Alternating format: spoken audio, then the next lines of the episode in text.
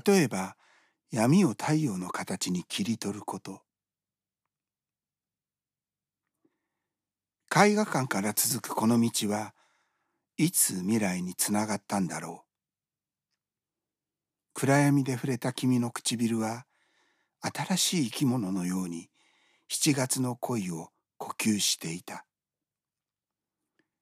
傘は捨てよう。湿った空気が雨を予感させるけれど僕たちの手はぬくもりをささやき合うのに忙しい。立ちすくむほどの夜の重さ。自分を責めるだけの夜の長さ。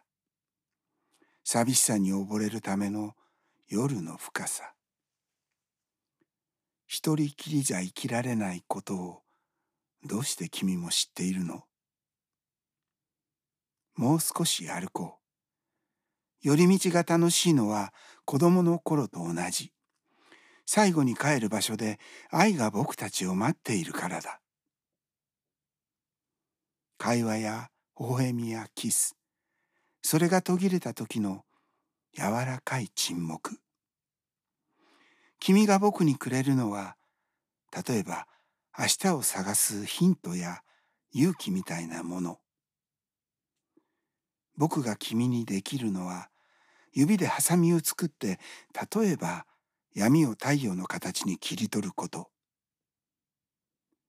夜がどんなに重く長く深くても闇の向こうには光があふれていることを僕なら君に伝えられると信じて。